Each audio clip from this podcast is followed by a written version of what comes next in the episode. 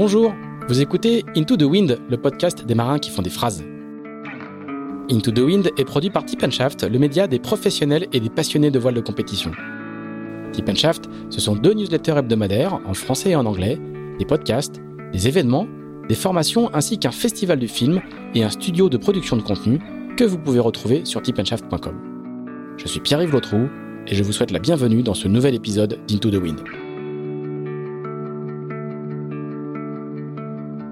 Cet épisode d'Into the Wind est encore et toujours soutenu par Carver, fidèle partenaire de ce podcast depuis l'été 2018. Pour eux, comme pour les équipes techniques et les marins qui sont en train d'en finir avec le vent des globes, c'est l'heure du débriefing. C'est grâce à ces échanges permanents avec les coureurs depuis plus de 15 ans que Carver conçoit et développe des produits fiables et performants qui équipent les deux tiers de la flotte en emmagasineurs, hook, bloqueurs et poulies. Des produits comme le nouvel emmagasineur KF Carbon Kevlar qui a passé avec succès le test du vent des globes à bord d'Apivia, des produits donc euh, désormais disponibles pour tous les marins, plaisanciers ou régatiers. N'hésitez pas à passer voir l'équipe Carver dans son showroom de Lorient-la-Base, installé à quelques pas des bureaux de Shaft.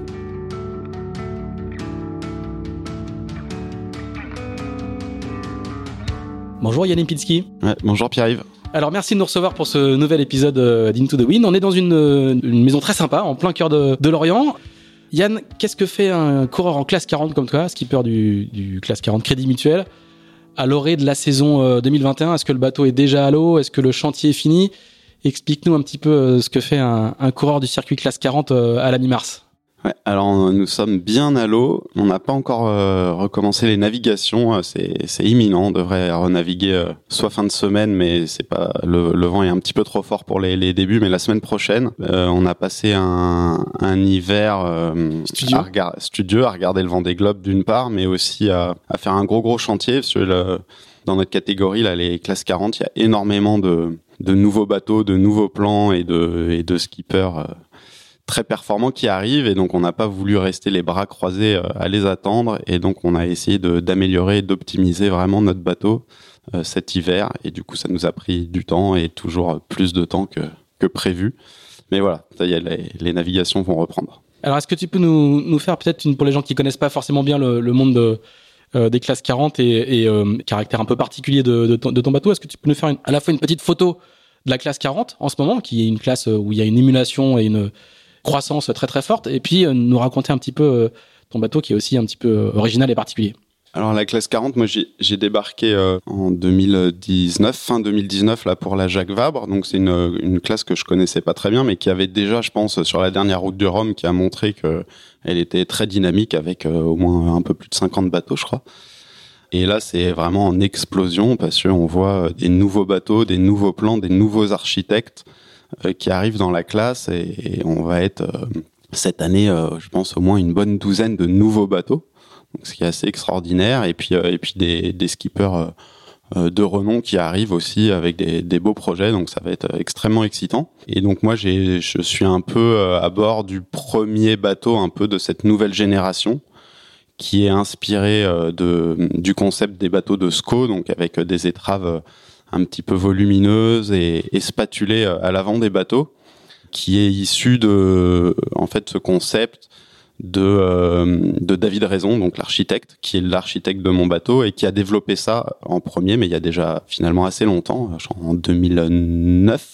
2010, son premier euh, donc son premier bateau. On y reviendra, mais il gagne la ouais. 2011 avec avec un bateau de avec le Magnum. Voilà. Et donc, euh, donc voilà, moi je suis un peu sur ce en classe 40, j'arrive un peu avec euh, le premier bateau dans, dans cette philosophie-là, bien que Louis Duc euh, à bord de son bateau sur la dernière roue du Rhum avait déjà euh, s'était déjà orienté hein, dans, dans ce sens avec son plan lombard. Alors c'est quoi l'avantage? Est-ce que toi toi qui connais bien cette mécanique-là, c'est quoi l'avantage? Explique aux auditeurs ce que c'est l'avantage d'avoir des caranes avec cette avec cette forme-là très particulière, dont l'esthétique est discutable. Il y a ceux qui aiment, il y a ceux qui aiment pas, mais c'est extrêmement efficace du point de vue euh, hydrodynamique et du point de vue de la, rapidité, de la raideur et du confort à bord. Ouais, moi j'ai découvert dans un premier temps euh, à bord du Mini euh, ce, concept-là, mais c'est en fait quand on navigue sur ce bateau, sur ce type de bateau, on n'a vraiment plus envie de naviguer sur sur les autres.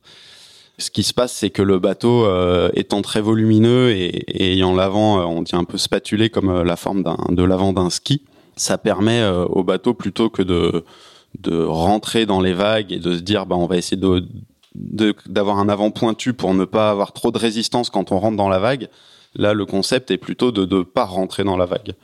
Et donc cet avant spatulé permet au bateau, euh, au moment où euh, on descend la vague et on arrive dans la vague en face, plutôt que de, de, de, passer à travers, de tout de suite, il y a une portance qui se crée sous l'étrave, qui permet à l'étrave de remonter très vite et finalement de passer par-dessus l'autre vague. Et donc ça, ça, ça apporte euh, énormément d'avantages. Ça apporte l'avantage en termes de confort déjà d'avoir un bateau qui mouille beaucoup moins.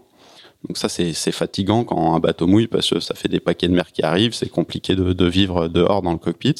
Ça, c'est un premier avantage. Le deuxième avantage, c'est que le bateau, bah, il décélère beaucoup moins. C'est-à-dire que quand, comme il rentre pas dans la vague, bah, il ralentit moins. Le fait qu'il ralentisse moins, bah, c'est très bon pour la vitesse moyenne, ce qu'on recherche.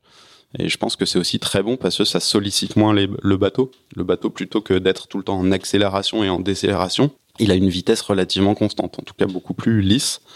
Et donc le bateau est, soumis à, à, beaucoup moins d'efforts. et donc je pense qu'il y a bah, beaucoup moins de cases du coup, et puis c'est beaucoup plus facile de vivre à bord. Donc voilà pour les principales euh, caractéristiques de ce bateau. Et puis ayant des étraves euh, très larges aussi, ça donne de la puissance latérale, donc du, redressement. Et donc le, bateau est facile à manœuvrer. Il n'a pas de, il pas de difficulté à, avancer en ligne droite. Il part pas au lof, il part pas à la battée. Et puis euh, il n'y a pas de, comment dire, il n'y a pas d'effet quand le bateau gîte. Il n'y a pas une volonté du bateau de vouloir tourner. C'est-à-dire que finalement aussi c'est facile à, à, garder le contrôle. La, la barre a le, les safrans ont très peu besoin de travailler parce que quand le bateau gîte ou contre-gîte, ça n'induit pas de, de, mouvement de lacet. Ça fait pas tourner le bateau. Donc ça sollicite moins les pilotes, donc on consomme moins d'énergie. Enfin, c'est voilà. un, un, cercle vertueux infini. C'est vraiment un cercle vertueux. Voilà. Alors ça c'est très développé, euh, ça, ça, vient du monde ennemi. Enfin historiquement, je crois que ça vient des États-Unis. Hein, c'est des bateaux de la baie de Chesapeake qui ont une qui sont des sandbaggers. Enfin, je, je veux pas dire de bêtises, je suis pas un spécialiste, mais euh, je, je, crois, qu'historiquement, c'est. Euh... Oui, qui naviguaient sur des lacs, donc euh, je voilà. crois qu'ils n'étaient pas forcément. Euh, comment dire C'était pas. on connaissait pas les. Le, les bénéfices dans la houle. Les bénéfices dans, dans la mer au large. Quoi. Voilà, mais c'est en tout cas c'est un, un vieux dessin au tout, au, au tout, tout départ adapté au, au monde moderne. On s'est arrivé par la mini. Il y a beaucoup, il y a des bateaux de série aujourd'hui en mini. Il y a des, de, de, plus en plus de classe 40, toute la nouvelle génération de classe 40 à cette, à cette forme-là et ça n'est pas, ça ne se répand pas. Euh, les carènes des IMOCA se sont beaucoup élargies aussi, ce spatule, mais par contre, les règles de jauge en IMOCA font qu'on peut pas avoir des des SCO aussi prononcés qu'en qu qu classe 40. Mmh, ah, là, je... tu souris parce que tu sais que tu, tu travailles déjà dessus avec David. Non, je me prononce pas là-dessus. Euh, mais effectivement, il y a les, les, les classes, la classe 40 et la classe IMOCA, suite à l'émergence de ce, ce, type de bateau en mini, ont tenu à limiter euh, la largeur à l'étrave. Alors pourquoi? Moi, je ne comprends pas. Mais euh, en tout cas, c'est le cas et donc c'est les règles avec lesquelles les architectes doivent gérer pour euh, pour dessiner leur bateau et on peut pas aller sur des, étraves euh, aussi larges à que l'arrière des bateaux en classe 40 et en et IMOCA. Donc ça donne des formes un tout petit peu différentes, mais on, y arrive quand même. Je veux dire avec des bah, ce qu'il faut comprendre, mais, mais par voilà. exemple, l'Occitane ou ton bateau euh, ont, ont, des formes comme Ex ça, tout en respectant la jauge. Exactement. Ce qu'il faut comprendre, c'est que le concept de SCO n'est pas forcément, ne réside pas forcément tant dans le, la largeur à l'étrave que le dessin de l'étrave quand on la regarde de profil. Et donc, en fait, voilà, pendant longtemps, les bateaux étaient dessinés en se disant qu'il fallait optimiser la longueur à la flottaison. Et euh, c'est ça qui est vraiment remis en cause dans le, dans le concept de SCO en se disant c'est pas grave si l'étrave ne touche pas l'eau et au contraire euh, d'avoir ce, ce, justement cette spatule et donc de reculer les entrées d'eau euh, en arrière de, de l'avant du bateau. Donc malgré la limitation euh, de la largeur, ça n'empêche pas de, de développer ce, cette, ce concept de, de, spatulage. Voilà, donc en gros, les, les, les, classes 40 et les IMOCA, pour les classes 40 que je connais mieux, il y a une règle qui est qu'à 30 cm de l'avant, il faut que le bateau ait une largeur euh, Exactement, euh, maximum. Ouais, ouais. Euh, ce qui va donner aussi des formes de pont un peu particulières, assez étroites. Enfin, les architectes sont ouais. sont dans la cœur joie. Euh, en ce moment, on voit, on voit des dessins beaucoup circuler, donc c'est euh, mm. c'est assez euh, c'est assez intéressant. C'est quoi ton programme pour 2021 alors le programme, il y a, un, il y a une, les courses commencent au mois de mai, donc on va commencer avec l'Armen Race, puis la Normandie Channel Race. Ensuite, il y a une, la course qui va aux Açores, les sables, les Açores, en deux étapes. Peut-être le Fastnet et ensuite la Transat Jacques Vabre. Très bien un, un programme euh, intense. Donc sur la Jacques Vabre, tu vas défendre ton titre? Oui. Mm. tu sais déjà qui tu pars? Oui, je pars avec Julien Pulvé. Très bien. Mm. Ancien, ancien ministre lui aussi. Ouais. On va voir, on va voir, on va beaucoup parler de Mini aujourd'hui, donc on va voir que c'est une un réseau très puissant et très influent. Ouais. Alors Yann, ce qui est intéressant avec ton parcours, c'est qu'on va pas parler euh, de petit gars élevé au beurre salé et qui a commencé euh, par le dériveur. Tu as un parcours très original, très différent. On va repartir à Paris dans les années euh, dans les années 80 Mm. où tu es né, tu résides. Raconte-nous bah, comment comment tu découvres la voile et comment comment toute cette histoire euh, commence. C'est le traditionnel flashback euh, d'Into the Wind. Donc là, on part en banlieue parisienne, dans la banlieue sud. Ouais, Du donc côté de j'étais, Vanves j'étais à Vanves, à côté du salon nautique, donc il y a quand même des marins qui, qui voient à peu près où ça se situe. Euh, effectivement, moi j'étais pas dans la voile, hein, j'étais plutôt rugby, j'ai joué 11 ans au rugby, c'était d'ailleurs un chouette, un chouette sport que je continue de suivre.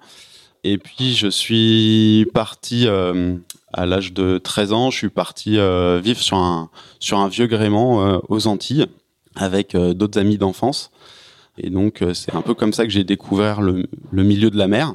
J'ai pas beaucoup navigué sur ce vieux gréement. Par contre, on avait passé par exemple une année en Martinique où je réussissais à m'embarquer sur les pontons. J'avais vu qu'il y avait des espèces de régates là dans le sud de la Martinique qui s'organisaient et je me faisais embarquer. J'ai un peu découvert la régate comme ça, mais j'étais euh, voilà équipier euh, équipier lambda. Euh, et puis on avait aussi une espèce de petite coquille de noix en polyester qu'il a fallu que j'ai entièrement retapé. On était plusieurs jeunes à s'occuper de ça. Je me souviens qu'on allait tailler des, la baume dans les palétuviers, dans la mangrove pour faire la baume. On avait des espèces de bâches qu'on récupérait et on essayait de tailler des spies. On récupérait dans la décharge des vieux mâts de planche à voile. On faisait un bout d'or. Voilà, on avait une petite coquille de noix qui était, euh, je pense, moins grande qu'un optimiste, mais qui avait une surface de toile énorme. On avait euh, restraté une dérive. On avait deux mètres de tirant d'eau. C'était assez, c'était un peu n'importe quoi. Mais c'était euh, voilà mes premières expériences de euh, vraiment de voile et de- d'autonomie sur un bateau. C'était euh, c'était là-bas. Et comment tu te, tu te, tu te retrouves là-bas? T'as as, des parents qui font du bateau au départ? T'as- Alors T'as mes t'as parents, euh, mon père a fait un peu de bateau, mais euh, en fait j'ai entendu parler euh, par euh, des amis d'amis de, de, ce bateau sur lequel il était possible de partir et puis sur lequel il n'y avait pas vraiment d'école, enfin il n'y avait pas d'école et puis donc moi j'étais pas fan fan forcément de là du collège, donc je me dis ah bah c'est chouette, je vais partir à l'aventure et donc voilà, je suis parti deux ans. Très bien. Et entre, entre ces aventures, ce vagabondage, on va dire, et, et la compétition, il y a encore. Euh, Ah oui, il y a beaucoup de chemin. Il y a encore beaucoup, beaucoup, beaucoup de chemin. Comment, comment tu viens, on va dire, hein, tu viens, tu viens d'un milieu où tu as un père scientifique qui est chercheur, t'as des, tu viens d'un milieu où euh, on est euh, plutôt intellectuel, quoi, on va dire. Hein, Ouais, euh, mon père était donc euh, chercheur en génétique au CNRS et ma mère institutrice. Euh, oui, c'était pas, ils étaient pas du tout portés, en tout cas, sur la compétition. Ouais. Et donc moi, je rentre à 15 ans, je reprends mon cursus normal euh, à l'école, donc euh, à Vanves, euh, je fais mon lycée et je fais mon premier stage. euh, J'avais envie de continuer à naviguer, en fait, d'apprendre à naviguer, et donc je pars faire un stage sur l'archipel des Glénans, donc dans la célèbre école de voile des Glénans. Et là, ben, je découvre un espace de liberté euh, vraiment euh, assez incroyable, quoi. Bah, en tant que Parisien, d'arriver l'été, passer une semaine sur ces îles où bah, on est on est vraiment libre, on, gère tout de manière collective, la nourriture, l'avitaillement. Un peu un peu la gestion des bateaux. Et puis on, navigue dans un lieu bah, qui, est, magnifique qui est magique. Euh, donc ça c'était un peu une révélation. Et puis c'était c'était pas tant c'était la voile mais c'était aussi l'aventure collective qu'il y avait euh, sur ces îles qui était géniale donc j'ai fait un stage puis un deuxième et puis Les, euh, les Glénans, euh, pour ceux qui connaissent pas forcément, hein, c'est euh, c'est aussi l'école où euh, on fait la cuisine ensemble, on fait la vaisselle, enfin quand on est ado. voilà même quand on est stagiaire C'est pas le. même y a- quand y a- on est stagiaire a pas on un self, on, on- on Ouais, pose le plat quand le repas est fini, on, on s'occupe de tout quoi. On doit bricoler les bateaux, on doit entretenir Ouais. les, les- on a ce qu'on appelle l'aborder, c'est-à-dire que sur une semaine de stage, même quand on arrive en tant que stagiaire lambda, sur une semaine de stage, on a une journée où, qui est consacrée aux, aux tâches ménagères et collectives, où on va pas sur l'eau forcément, ou alors si, si on a fini les tâches collectives. Mais euh, donc voilà, donc il y a vraiment cet esprit euh, de camaraderie et de, collectif qui est, euh, qui, est très important, autant que finalement que la navigation. Donc je fais un stage, puis un deuxième, et voilà, je, cette école me plaît et j'ai envie de devenir moniteur de voile, bah, ce qui permettra de, de venir en tant que bénévole et, et pas en tant que stagiaire déjà, et puis d'y passer plus de temps du coup.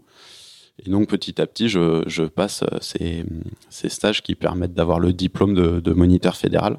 Et à ce premier stage, bah, je fais une rencontre qui va me marquer finalement, qui est la rencontre de, Sébastien Picot, qui lui était un, breton de Rennes, mais plutôt un fouteux, et qui, euh, au lieu de faire son service militaire, euh, cherchait une association pour euh, bah, pour pas faire le service militaire, et donc qui se retrouve à faire de la voile, formé par Éric Carré. Et euh, je me retrouve entre Eric les. Carré, ça sera, ça sera un, un, garçon qui sera dans plusieurs équipes de course à large, qui, qui va faire la coupe, qui a un fait moment, la coupe, qui a fait la coupe, hein, ouais. sur sixième sens, je crois. Ouais. Et pour ceux qui ont très bien suivi ce podcast et les épisodes d'il y a euh, presque deux ans, euh, il aura eu, euh, je crois qu'il aura eu Franck Camas comme moniteur aussi euh, Ouais. au Glénan. Si- Mm. Pour, pour ceux qui suivent vraiment très très bien. Ils étaient très proches, ouais, Franck et Eric, il me semble. Donc bref, je, je me retrouve entre les pattes de ce de ce pic. Voilà, Euh, c'est son surnom, il est, il est, il est assez connu. Hein, maintenant. Voilà. Et, euh, et donc on fait un stage qui voilà qui reste vraiment gravé dans ma mémoire euh, à Pâques dans des conditions euh, de ciel de traîne avec des, des grains de grêle successifs qui nous passaient dessus et on faisait du laser. Et donc on devait faire euh, 40 kilos ou je sais pas combien on pesait mais et euh, personne ne réussissait à naviguer mais Epic il disait non non il faut aller naviguer et on couchait les lasers sous la grêle on s'abritait derrière les cockpits sur la plage pour réussir à faire nos nœuds de chaise et, euh, et à gréer les lasers et on partait. euh, les naves duraient pas très longtemps parce que rapidement on finissait sur le toit. C'était assez dur, mais j'en ai un, super souvenir. Et, euh, et puis ça a été le, début donc avec Pic d'une longue histoire. Passion un peu plus tard, on y reviendra après, mais un peu plus tard, c'est lui qui me fait découvrir la course. Et donc, euh, et donc je reviens euh, régulièrement au Glénan, euh, on va dire un mois par an, entre 4 et 6 semaines pendant les vacances. Parallèlement à ça, j'ai une autre passion qui est le, le vol à voile, le planeur. Et là, là, il n'est pas question de course encore. Hein. Ah non, pas Les, du tout. les c'est pas du tout une structure qui forme à la course. Hein. C'est vraiment une école Non. de découverte de la mer Ouais. et d'apprentissage de, de- du, du monde maritime et de, et de la pratique de la voile. Quoi, hein. Alors c'est c'est euh, effectivement, euh, je pense que ce que j'ai découvert au Glénan et ce que j'ai le plus développé et ce qui était le plus enseigné, on va dire, c'est le sens marin, à savoir euh, bah, d'où vient le vent, euh, comment naviguer en essayer de naviguer en sécurité. Il faut savoir qu'au Glénan, quand on est moniteur, quand moi j'étais moniteur de laser, donc j'avais euh, une dizaine de stagiaires ou une douzaine de stagiaires, on devait être deux moniteurs, on, on encadrait sur support. On n'était pas avec une prame avec un moteur, on Enfin, était nous-mêmes on était nous-mêmes sur un laser. Donc euh, c'était, euh, on était un peu comme un, j'avais l'impression d'être un peu comme un chien de berger à, à gérer son troupeau. Alors euh, dans un premier cadre pour gérer son troupeau en sécurité, parce que comme on le disait euh, après euh, Pinfret et Guéotech, c'est, la Corogne. Donc il fallait réussir à rester dans l'île, c'est l'île centrale, c'est la, grande île ouais, qui borde l'archipel euh, sur le l'Est. sur l'est. Ouais. Et donc euh, voilà, un des premiers objectifs, c'était d'avoir la sécurité de, son groupe avant de, pouvoir faire vraiment de la pédagogie. Il fallait naviguer en sécurité. Et le fait de naviguer sur support, bah, ça rendait déjà la chose euh, super intéressante. Ça permettait soi-même de progresser énormément sur bah, la gestion de son support.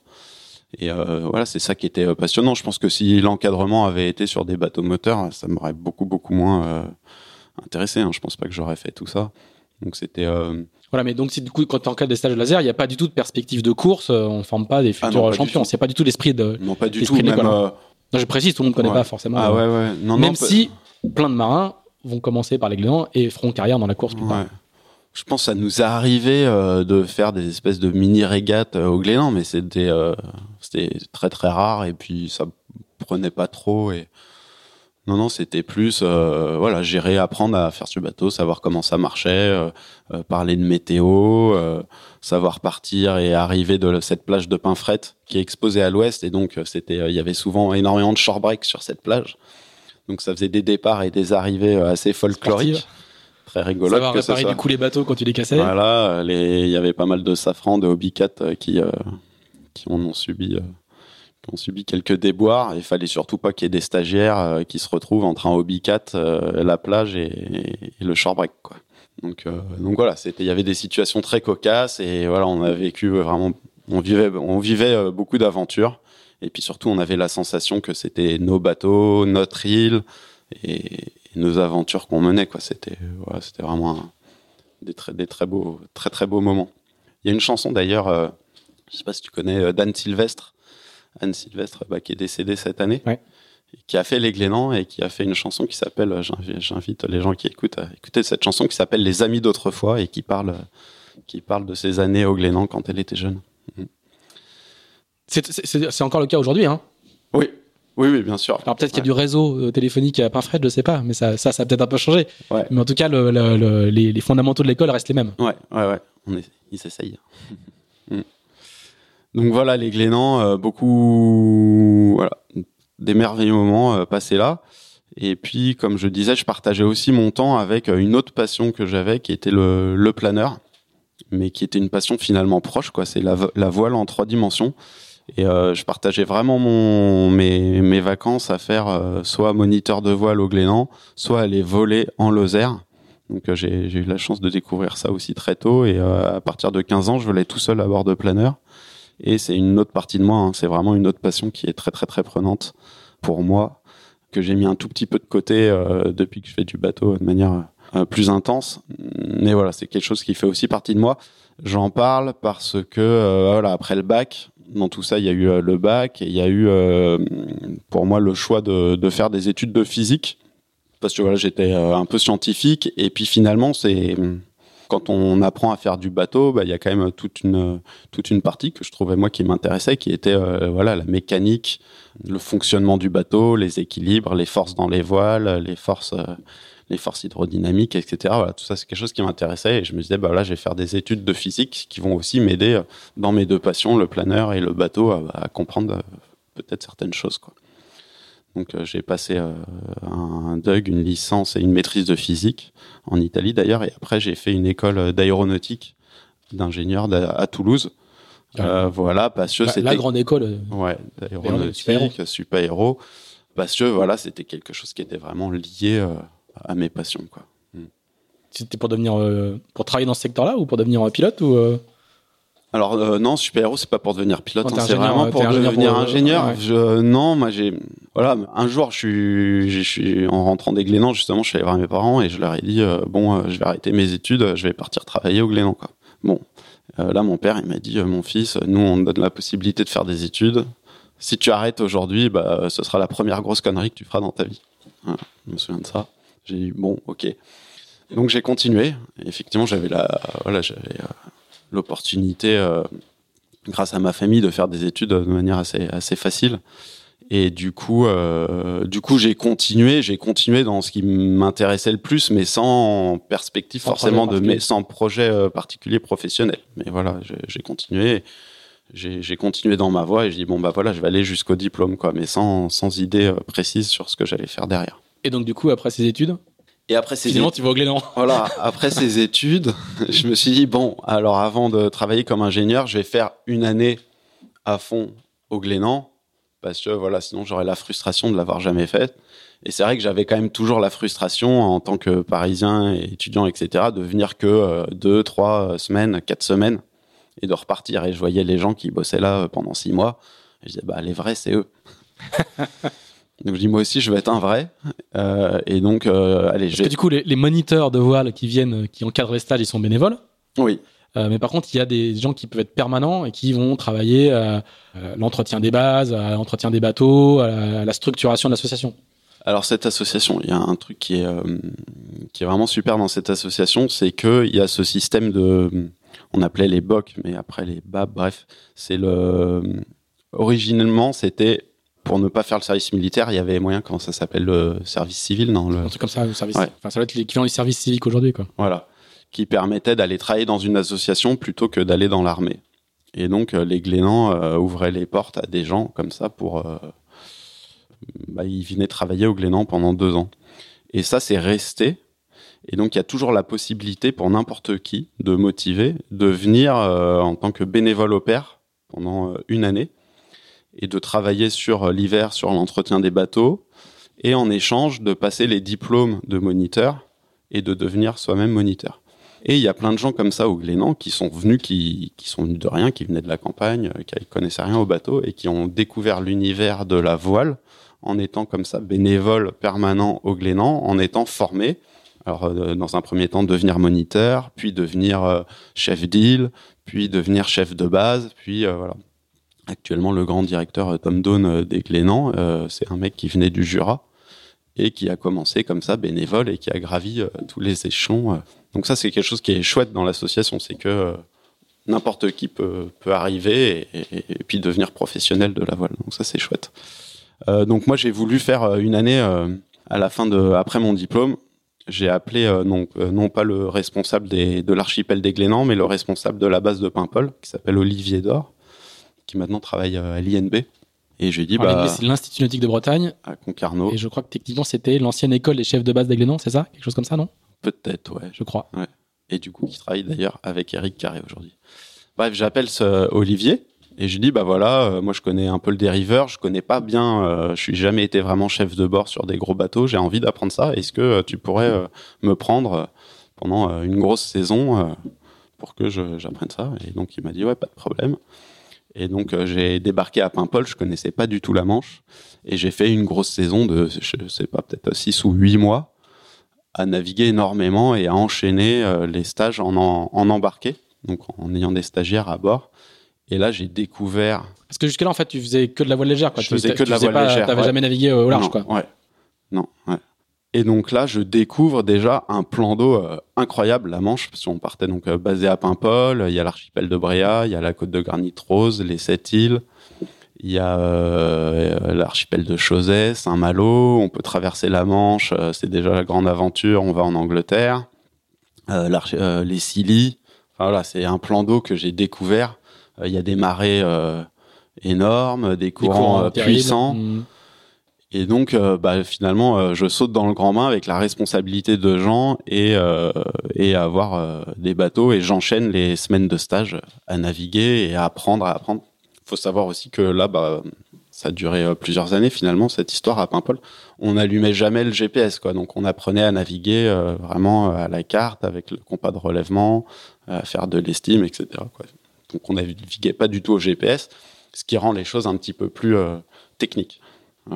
Et puis je redécouvre aussi donc une communauté à Paimpol de gens qui sont bénévoles à l'année et qui aujourd'hui sont euh, encore, euh, il y en a pas mal qui sont là autour de Lorient, qui sont préparateurs, qui travaillent dans les équipes d'IMOCA et qui sont des très bons amis. Et donc on est euh, cette communauté à partir en stage. Des fois on fait des, euh, des escadres euh, ou des fois on se retrouve en stage en Angleterre, en machin, ou on se retrouve en fin de stage dans notre base à Paimpol. Et ça me rappelait un peu mes bouquins que je lisais de Syntex, comme par exemple Terre des Hommes, avec les débuts de l'aéropostale, de tous ces aviateurs qui se recroisaient des fois à Casablanca, par-ci par-là, à Buenos Aires. Et on était un peu, voilà, j'ai l'impression de vivre ces aventures, de partir en mer et et de se raconter et de dire et toi comment tu fais ceci, comment tu fais cela, voilà une une, collectivité de gens passionnés et qui partagent qui partagent ces aventures. Quand on t'entend raconter ça, on sent que c'est des années qui t'ont beaucoup structuré quoi. Oui. Ouais, c'est des fondamentaux de. C'est des fondamentaux, ouais, complètement. Et on va juste préciser aussi que du coup les Glénans euh, partent de l'archipel euh, des Glénans, mm. sans S l'école des a un S, mais pas, mais pas l'archipel, euh, mais qui ont plusieurs bases. Il y a Paimpol, il y a une base dans le golfe du Morbihan, il y a, il y a, il y a, plusieurs. Euh, il y a, euh, à Marseillan, et il y a une base en Irlande aussi, Tom Dolan, qui vient de là-bas. Mm. Figariste et. Figariste. entre autres, ministre, figariste. Mm. Alors, il n'y a toujours pas de course là-dedans. Quand est-ce que, quand, est-ce que la. Il toujours pas de course. Donc là, j'en suis à faire mon année de césure un peu avant de. Donc je fais ma saison. Je me souviens de mon dernier stage où je passe euh, les Éaux de Bréa, euh, sous spi, euh, soleil couchant. J'arrive dans l'archipel de Bréa, je rentre dans la baie de Paimpol qui est somptueux, quoi, tombé de la nuit, passer l'écluse et je me dis bon voilà c'est mon dernier stage. Maintenant je vais rentrer, je vais chercher un un boulot d'ingénieur, un boulot d'ingénieur dans un bureau d'études, ouais je sais pas où. Bon, donc là, je, je crois que je reviens chez mes parents à Paris, à Vanves. Et bon, là, je commence à chercher. Euh, bon, et je sens le, le moral qui, qui chute assez rapidement. Bon, ça traîne un peu, mais pas très longtemps. Et en quelques semaines, euh, je, je me souviens que je commence à avoir des, entretiens d'embauche, etc. Et je rappelle euh, Olivier Dor à Paimpol. Je dis bon, et si je voulais refaire une saison, est-ce que tu me reprendrais quoi? Oui, bien sûr. Et donc je repars, je fais une deuxième saison, encore plus grande, toujours aussi euh, bien. Et je me dis bon bah c'est la voile c'est bien et euh, je voudrais un peu me professionnaliser et là je et continuer surtout d'apprendre. Et, là moi il y a quand même dans tout ça même s'il n'y a pas l'histoire de la compétition de la régate quand je navigue sur un bateau comment dire je faisais pas de régate je faisais pas de course mais j'avais envie que le bateau il avance de comprendre et voilà le but du jeu c'était quand même d'aller le plus vite possible. Et donc je me dis bon j'ai je vais aller faire un, je vais essayer de, de rentrer à l'école nationale de voile, à l'ENV à Quiberon, pour passer un brevet d'État. Et euh, voilà, ça me fera un diplôme aussi euh, plus professionnalisant que celui que j'avais euh, dans la voile. Et ça va me permettre de continuer mon apprentissage. Et en plus, je pense qu'eux, ils sont aussi portés sur la régate. Et quand même, j'ai envie d'apprendre à, à peut-être aller plus vite et à comprendre. Et là, et là t'as quel âge? T'as as déjà passé la vingtaine là, là, je suis grand. Là, je suis, non, non, je suis. Euh, j'ai Je dois avoir 24 ans, 25, ouais. 25 ans. Donc t'as toujours pas pris un départ de régate, quoi Non. Et donc là, je vais à l'ENV et je me souviens à l'entretien de motivation, ils disaient bon, qu'est-ce que oui, les glénans, euh, souvent c'est un peu euh, voilà les moitessiers. Euh. Et je dis non, non, moi je veux, moi ça me dérange pas si on tourne autour de deux bouées toute l'année, ça me va très bien. Et puis si possible toujours dans le même sens. Enfin, là, je, leur fais comprendre que ça me va très bien. Et donc voilà, je, fais une année à l'ENV, à continuer de faire du bateau, faire du classe 8, avoir des quelques formateurs super, des Thierry Poiret, euh, etc., qui nous, euh, qui, qui, nous font naviguer. Bon, on est, on est des brevets d'État, hein, mais. Et puis à la fin de ce brevet d'État, alors je refais un petit flashback, c'est que au Glénan, euh, là c'était à l'île d'Ars avec euh, Sébastien Picot, qui nous faisait souvent travailler la nuit. Il m'avait montré une fois à 3 heures du matin une revue. Je sais pas, c'était peut-être voilé voilier ou je sais pas quoi. Et il me montre un, une photo d'un Mini 650 il me dit euh, moi je vais construire un bateau comme ça et je vais faire la mini transat. Moi j'avais jamais entendu parler du mini c'était la première fois que je voyais. Et je dis bon oui bon bah pique il dit souvent plein de choses etc et voilà bon ça c'était le flashback. Mais entre temps pendant que moi je faisais euh, mes aventures au Glénan etc il a effectivement avec un autre copain des Glénans Émeric Garand euh, fabriqué dans la ferme de ses parents euh, au nord de Rennes entre Rennes et Saint-Malo il a fabriqué son mini et il a fait une mini transat. À la fin de mon brevet d'état Sébastien Picot m'invite, il me dit euh, voilà, je cherche un équipier pour faire euh, la mini Fastnet. Euh, donc à l'époque, son mini c'était Karen Liquide, donc le numéro 198, un, un mini assez euh, réputé qui a déjà gagné la mini Transat. Il me dit est-ce que tu veux venir faire équipier sur la mini Fastnet avec moi? Alors là, je me, je c'est, un... pas, pas celui qui l'a construit. Hein. Du coup, c'est pas celui qui l'a construit, celui, celui qui l'a récupéré après, qui l'a récupéré de, après Adrien Hardy. Lui construit, euh, il construit, le, il fait, il fait le trip à l'ancienne. Hein, le, le, ouais. son, son, premier mini, c'est un bateau euh, vert de mémoire. Ouais. Il fait le, il fait le mât dans, euh, il fait le dans, de mât dans, une gouttière. Voilà, c'est vraiment le trip ministe. Euh, oui, oui, il construit dans, dans un local où il n'y a pas la largeur pour construire le mini. Donc au lieu de faire le pont et la coque, ils font bâbord, tribord, ils le sortent et ils le collent voilà. dehors dans la cour de la ferme. Ouais. Et il, fait, il traverse l'Atlantique avec ce bateau. Exactement. Et après, il récupère le bateau euh, d'Adrien Hardy, euh, un plan euh, manien. Karen Liquide, double vainqueur Karen de la Mini Transat. Double vainqueur de la Mini Transat. Et il me propose, à la fin de ce brevet d'état, de faire le Mini Fastnet avec lui. Donc là, je suis super impressionné. Je dis, mais attends, moi, j'ai jamais fait de Mini. Il me dit, ah, mais t'inquiète, c'est un bateau, tu sais faire du bateau, ça va le faire.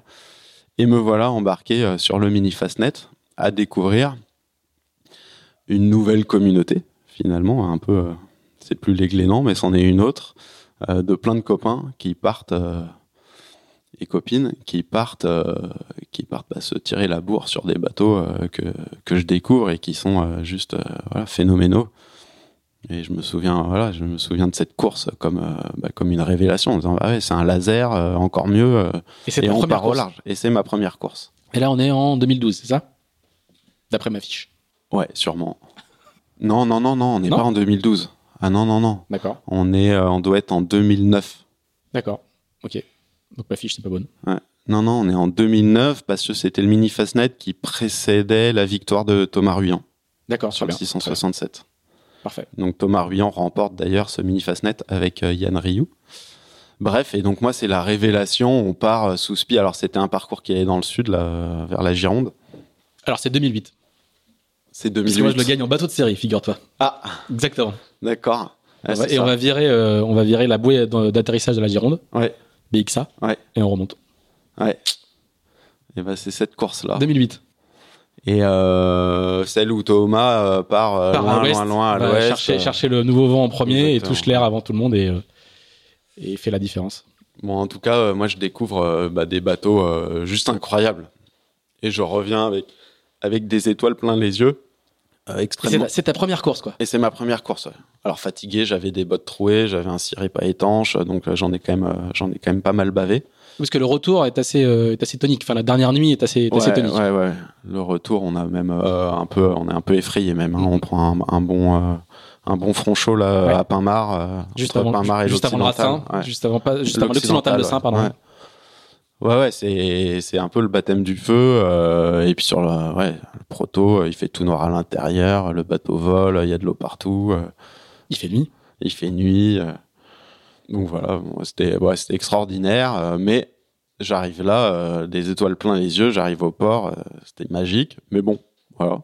Et je repars finir mon BE. Et puis je me lance en fait dans une nouvelle aventure. Donc en fait, c'est pas encore le, le, vrai départ pour moi de la course, mais c'est une petite graine, quoi, je pense. Là, c'est vraiment la graine qui est plantée, quoi. Et je repars sur une nouvelle aventure. On s'était dit avec un, copain de lycée on s'était dit, bon, on se retrouve dans un an avec 10 euh, 000 euros chacun, on achète un bateau et on part en voyage en bateau. Et euh, sur euh, l'année qui s'est écoulée, tous les deux, on s'est retrouvés accompagnés, moi de Marie, qui est ma compagne et la mère de mes enfants aujourd'hui, et, et lui d'une copine aussi. Et donc on se retrouve à quatre. Et donc on se dit, bon, bah on va partir tous les quatre à deux couples. Et donc on cherche un bateau. Euh, moi, entre ça c'est le trip voyage, quoi. Hein ça c'est le trip voyage. Là, euh, Marie, euh, ma compagne, a été juriste à Paris. Donc moi, je vais vivre un petit peu à Paris. Je fais coursier à vélo à Paris en attendant de chercher les petites annonces. Puis on fait un peu les quatre coins de la France pour essayer de trouver un bateau grand, pas cher et solide. Parce que j'étais le seul des quatre qui savait faire du bateau et, et j'avais jamais traversé l'Atlantique. Et on finit par trouver à Ouistreham euh, un Galapagos 43, un bateau en acier, bateau de voyage, grand, euh, dans notre budget. Et, euh, et, nous voilà partis dans cette aventure. On, on, achète le bateau, on part à Paimpol avec, et on constitue la caisse de bord en emmenant euh, le cercle élargi, famille, amis, etc. On fait des petites semaines de stage. Donc dans l'endroit que je connais bien au départ de Paimpol, tout le monde est ravi et tout le monde participe à notre caisse de bord qui va nous permettre de partir en voyage. Et nous voilà partis tous les quatre, on part, euh, voilà, le voyage classique autour de l'Atlantique. Euh, on part euh, Espagne, Maroc. On est resté longtemps au Maroc, c'était super. Canaries, Cap Vert, Antilles et les Açores. Et quand on est aux Antilles, c'est l'AG2R et PIC fait l'AG2R avec Laurent Bourg, qui est un ancien ministre aussi. Et nous, on était aujourd'hui est le directeur technique de Thomas Ruyant. De Thomas. Et on se dit, bon, on va leur faire la surprise, on va aller les accueillir. Laurent, je le connaissais pas, mais je connaissais Pic. On va aller les accueillir euh, à Saint-Barth. Donc, euh, c'était pas forcément au programme, nous, Saint-Barth. On était plutôt à côté de la Dominique. Et donc, on part de la Dominique à Saint-Barth et on va faire euh, l'arrivée surprise de Pic. On leur fait une arrivée, je crois, dont ils se souviennent encore. Et je retrouve finalement plein de gens que j'avais vus sur le mini Fastnet qui faisait euh, cet AG2R. Euh, je crois qu'il y avait Thomas Ruyant, euh, Bertrand Delaine, je découvre Adrien Hardy. Et on passe un peu leur semaine post-transat avec eux, alors à faire leur fête, etc. Et là, je me dis, bah mince. ça a l'air sympa. Non, mais déjà, ça a l'air sympa. Et puis surtout, je dis, c'est des gens, voilà, c'est des gens normaux, quoi. Enfin, pourquoi moi, je pourrais pas faire ce qu'ils font? Et là, Pic me dit, bah oui, il faut que tu fasses la mini transat, c'est sûr. Et je repars sur la traversée retour jusqu'en France pour clôturer notre voyage avec dans ma tête, ben voilà, il faut que je fasse ça. Et du coup, on atterrit euh, plus ou moins indirectement. Enfin, on repasse par Paimpol, mais on nous, voilà, on me fait comprendre que Lorient, c'est quand même euh, l'endroit euh, où c'est bien d'être pour pour rentrer dans le monde de la course au large. Et on arrive avec notre bateau dans le port du centre-ville à Lorient et on s'installe avec ma copine à Lorient, qu'on connaissait pas du tout. Et là, Pic me dit euh, bon bah là ta, caisse de bord est vide. Il y a Adrien Hardy que tu as rencontré à Saint-Barth qui cherche quelqu'un pour faire son préparateur euh, sur le circuit Figaro. Est-ce que ça te branche? Et Donc là, je re-rencontre Adrien et qui m'embauche pour être son préparateur. Et j'ai fait son préparateur pendant euh, deux années pleines avec les chantiers d'hiver, les suivis de course. Et, et la troisième année à mi-temps parce que là, j'ai pu commencer, là, les choses sérieuses commencent et j'ai pu acquérir mon premier mini, un Pogo 2, euh, l'ancien bateau de Stéphane Le Diraison. Stéphane Le Diraison. Le 539. Le 539. Et, euh, et voilà, avec Adrien, euh, bah, qui est un grand marin et qui, pas qui me prend sous son aile, mais comme je travaille avec lui, bah, qui, qui, me, qui me conseille, qui me facilite les choses en m'accueillant quand j'achète le bateau, qui me permet de mettre le bateau dans son hangar, etc. Et donc voilà comment je me retrouve euh, à faire du bateau. Donc là, je vis toujours sur mon bateau de voyage, port du centre-ville, et je mets mon mini à couple Ah oui. euh, et donc, euh, je me mets à. Voilà, le matin, je passe d'un bateau à l'autre et je pars euh, naviguer et, et faire mes premières navigations en solitaire. Donc c'est un, début, c'est une maturation Lente, très, très ouais. progressive et très lente. Ouais, ouais, Du coup, solide. ouais. Et du coup, solide. Ben, c'est vrai que. Là, moi- là, on est en 2012. Et là, on est en 2012. Là, on est en 2012. Voilà. Et là, on est en 2012. Et euh, voilà, les premières navigations, je sors même pas de la rade. Je me dis, bah, je sortirai de la rade quand j'arriverai à manœuvrer le bateau et je me refais un peu. euh, je me fais des sessions euh, bouée au vent, bouée sous le vent dans la rade entre le port du centre-ville et Loch Mikélic. Donc aujourd'hui, je me dis, c'était un peu culotté quand même. Je me faisais en voie de spi, à falage, euh, en solitaire et je tournais toute la journée. Ouais, c'était un peu en ambiance très, bon, pour ceux qui connaissent pas, c'est très très court. Il y a très peu, de, Ouais. il y a très peu de distance entre les deux, quoi. Ouais. Et je faisais ça. Donc j'ai fait ça plusieurs journées avant de me permettre de sortir euh, de la De rade. la rade. Voilà comment j'ai commencé quoi. Mm. Alors ça, c'est le début d'une très très longue séquence parce que tu vas, tu vas, tu vas passer euh, beaucoup de temps dans le, dans ce monde, dans cette communauté, comme tu le dis si bien de, de des ministres. Explique-nous comment comment ça s'enchaîne parce que euh, ça, co- ça commence à la fois bien et, et, et mal sur cette sur la première transat à laquelle tu vas Mm. tu vas participer, mais qui finalement va être fondatrice de, de la suite. Mm, mm. Bah donc cette première expérience en, en Pogo 2, finalement je commence euh, après avoir vraiment navigué dans mon coin, je commence à, à rencontrer Tanguy Le Glatin et à m'intégrer un peu dans le groupe qui était déjà formé euh, des gens qui s'entraînaient à Lorient, dont euh, Justine Métro, Simon Coster, Clément Bouissou, Renaud Marie, il y avait Émeric Belloir, etc. Donc je m'intègre un peu dans ce dans ce cursus de préparation à Mini Transat. Alors Je- un, un jour, on, on fera venir Tanguy sur, euh, Ouais, sur ce ouais. podcast, mais euh, vous en entendez souvent parler dans, le, dans les différents épisodes d'Into the Wind. Donc Tanguy est le- le- l'entraîneur emblématique de, de Lorient et en particulier des ministres. Aujourd'hui, il entraîne sur bien d'autres supports, mais il, il fait vivre, enfin, il, a, il, il fait éclore depuis euh, presque 15 ans maintenant euh, des générations et des générations de coureurs qui arrivent à Lorient et qui ensuite, t'en es l'incarnation parfaite, Mm, hein, qui mm. ensuite grimpent dans les, dans les divisions pour aller sur des, sur des, Mm. sur des plus gros bateaux. Quoi. Juste Mm. un petite incise. Donc voilà, je commence à entraîner, à faire les premières courses, à faire des énormes, euh, voilà, des, énormes conneries. Je crois qu'on en fait toute sa, toute sa, entre guillemets, toute sa carrière, mais euh, bah voilà, au début, on en fait des grosses. je me souviens de, bah, de Justine qui elle était une vraie régatière, qui me disait mais pourquoi t'as viré de bord là? C'était vraiment n'importe quoi là. Je dis ah bon? Je dis ah oui effectivement. Bon bref, beaucoup de bêtises, mais euh, mais par contre, j'arrive avec un bagage. Alors j'arrive avec un bagage finalement de marin. Je viens de faire mon, mon voyage. J'ai quand même beaucoup navigué au Glénan, euh, bah, justement euh, sans GPS, à la carte, euh, à tenir en compte les courants, les marées, etc. Donc j'ai j'ai un bagage de, de large finalement qui est pas qui est pas nul. Et puis par contre j'ai un, j'ai un complexe du, mec qui a jamais fait de régate quoi. Et donc je me dis ben c'est à, à l'agnac quoi. Donc euh, au début euh, je me dis c'est l'énergie que je vais mettre dans mes courses. 30 ans, hein, on va Ouais. juste le rappeler. À Ouais. l'époque, t'as 30 ans. Ouais. C'est l'énergie que je vais mettre là-dedans qui va peut-être, euh, qui compensera pas, mais qui, qui fera que je vais m'en sortir, quoi. Et euh, effectivement, je mets beaucoup, beaucoup d'énergie, même beaucoup trop. Mais je me souviens, euh, changer de pull à bord, euh, fallait que ce soit, je mettais le chrono pour changer de pull, quoi, ou pour se laver les dents, ou pour. J'étais vraiment à fond, à fond euh, sur tout. Et je me disais, c'est une erreur d'ailleurs, mais je me disais que je, croyais qu'il fallait ne pas dormir aussi, quoi. Donc euh, qu'il fallait être tout le temps dessus, euh, tout le temps dessus, tout le temps dessus. Je me mettais dans des, étapes pas possibles. Voilà comment comment j'ai commencé. Mais finalement, bah, je m'en sors. voilà, je fais des résultats. c'est correct, quoi. Et en 2013, donc la deuxième année, l'année de la mini transat, je fais, je gagne le mini Fastnet. Donc ça, première course que je gagne et, euh, j'étais surpris, mais on a gagné le film mini Fastnet avec euh, Charlie Pinault, donc ça c'était top.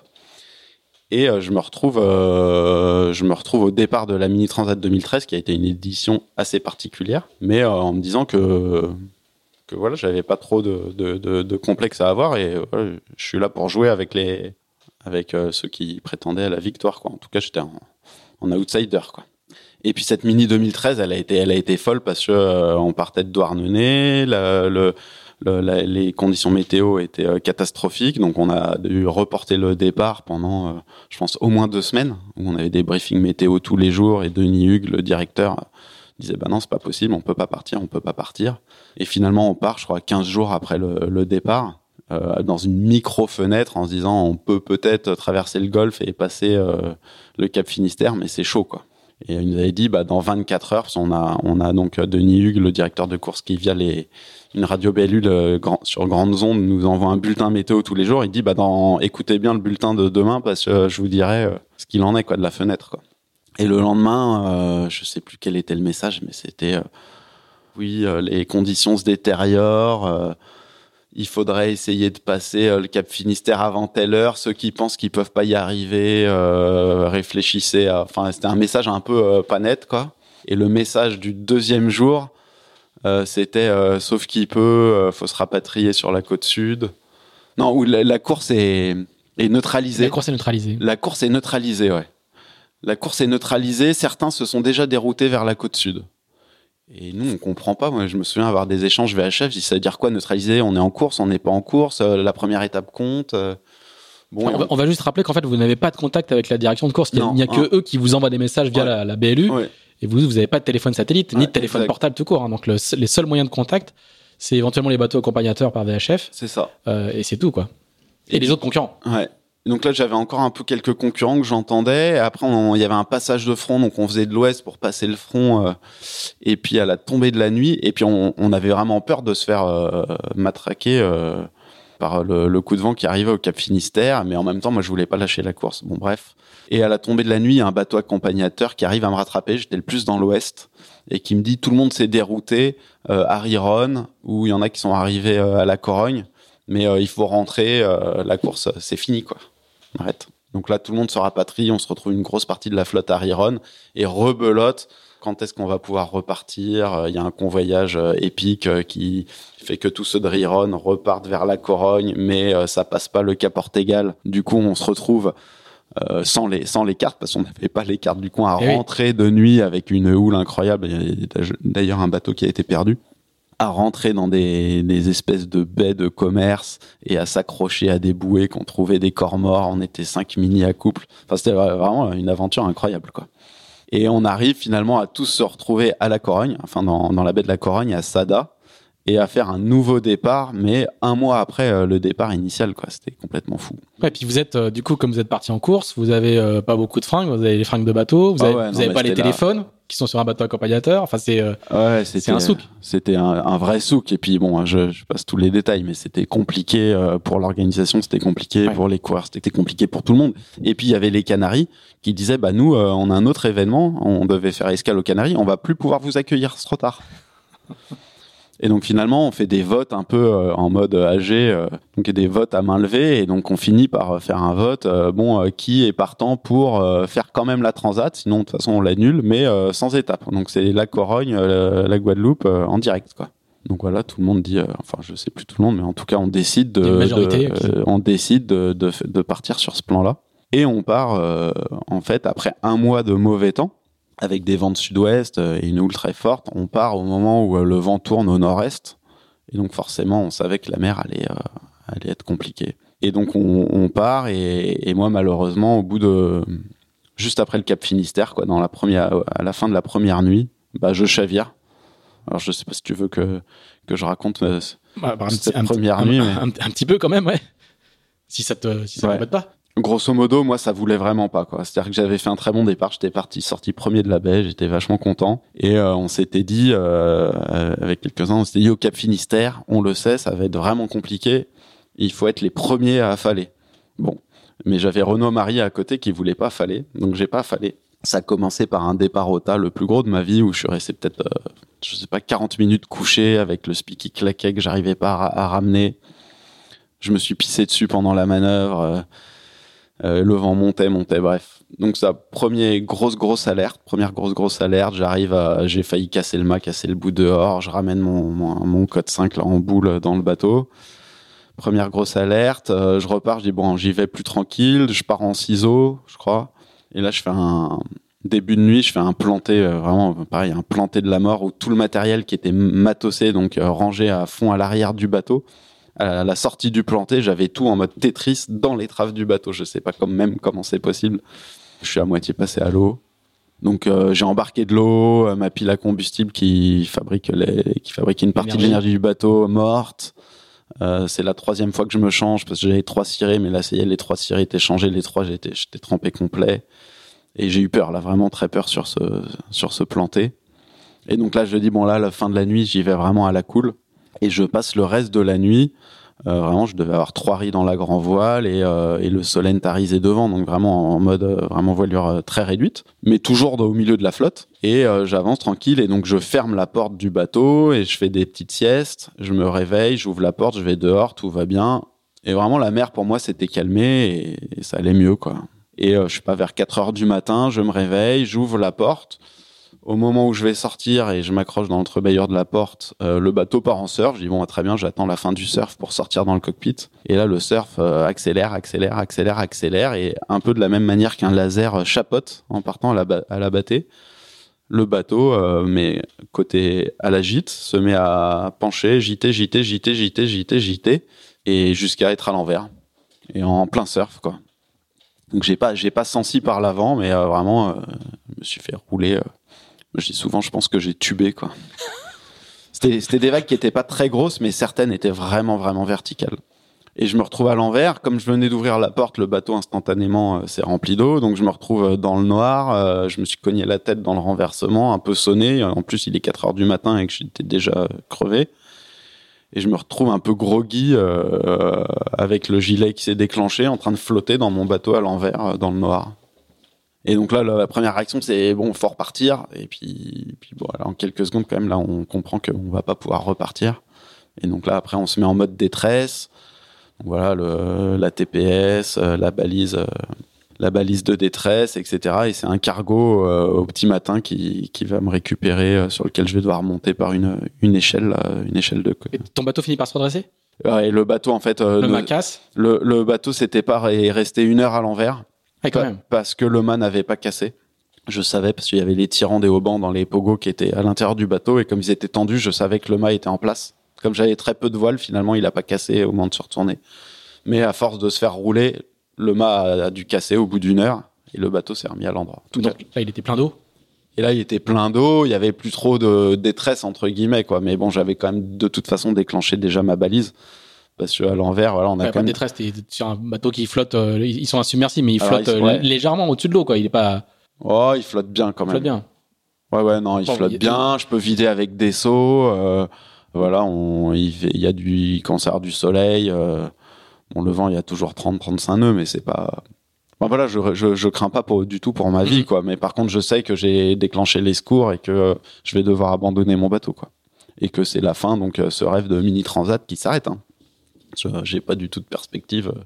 Enfin, voilà, c'est tout était misé depuis deux ans, euh, tous les efforts, toute l'énergie était, était, faite pour réaliser ce, ce, rêve de mini transat, et là, ça, ça, ça s'arrête un peu brutalement, quoi. Et alors, du coup, euh, tu, toi, tu rentres à, tu rentres à Le cargo te dépose en Tunisie, je crois. Hein, ouais, il, me dépose à Sfax, donc je passe 4-5 jours euh, sur le, le cargo. Et je rentre à Lorient, euh, et je rentre à Lorient. Euh, donc, euh, entre temps, Adrien Hardy euh, m'avait appelé en disant Est-ce que ça te dit C'était le début pour lui d'une carrière, de, de, de, sauveteur de bateau, mais qui me dit Ouais, si tu veux, j'appelle ton assureur et on s'occupe. Et il part avec ma sœur et mon beau-frère et sur le bateau de Francisco Lobato qui loue au Portugal.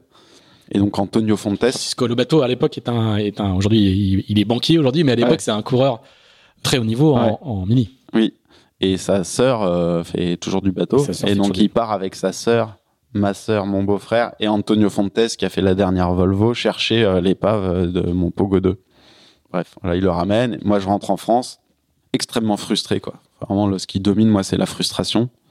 Et donc je, dans ma tête euh, très très très rapidement je me dis bah il faut absolument que j'y retourne. Je sais pas comment mais il faut que j'y retourne. T'es pas dégoûté quoi Non je suis pas dégoûté non, non du tout.